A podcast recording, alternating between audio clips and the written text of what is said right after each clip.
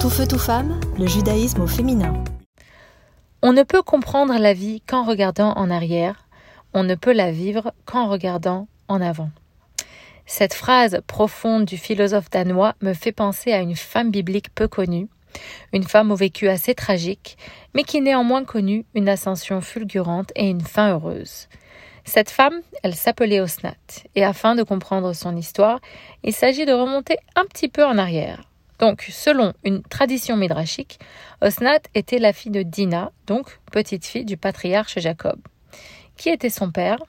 C'est justement là que le drame de sa naissance se déroule. En effet, Dina fut violée par Sichem, et c'est de cette union tragique qu'Osnat est issue.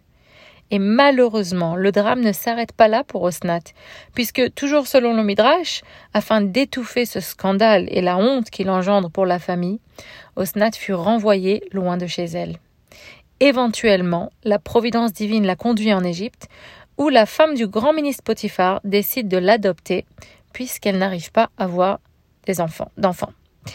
Et parallèlement à cette histoire, il y a un autre drame qui se déroule, toujours dans la famille de Jacob. Cette fois-ci, c'est Joseph, son fils bien-aimé, qui est vendu en esclavage par ses propres frères et qui lui aussi, guidé par la providence divine, se retrouve en Égypte. Vous devinez où? Eh oui, dans la même maison que Dina, le palais de Potiphar.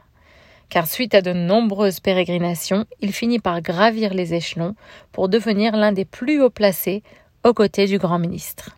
La suite de l'histoire? Osnat rencontre Joseph. Ils se reconnaissent immédiatement dans leurs croyances et traditions et ils décident de se marier. Ils ont deux enfants, Ephraim et Ménaché. Vous reconnaissez leurs prénoms Eh oui, ils sont mentionnés tous les vendredis soirs dans la bénédiction des parents à leurs enfants. Je cite Dieu te fasse devenir comme Ephraim et Ménaché.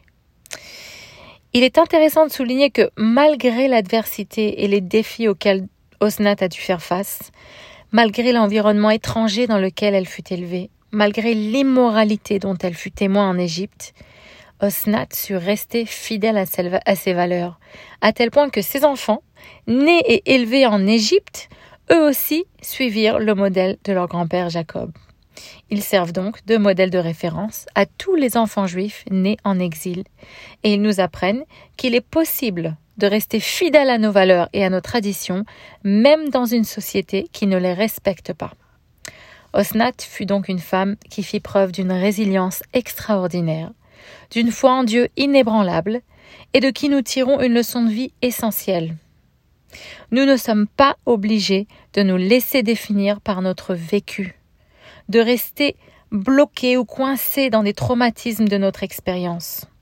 Face à l'adversité, nous pouvons choisir d'aller de l'avant, de se laisser guider par la providence divine et de viser toujours plus haut.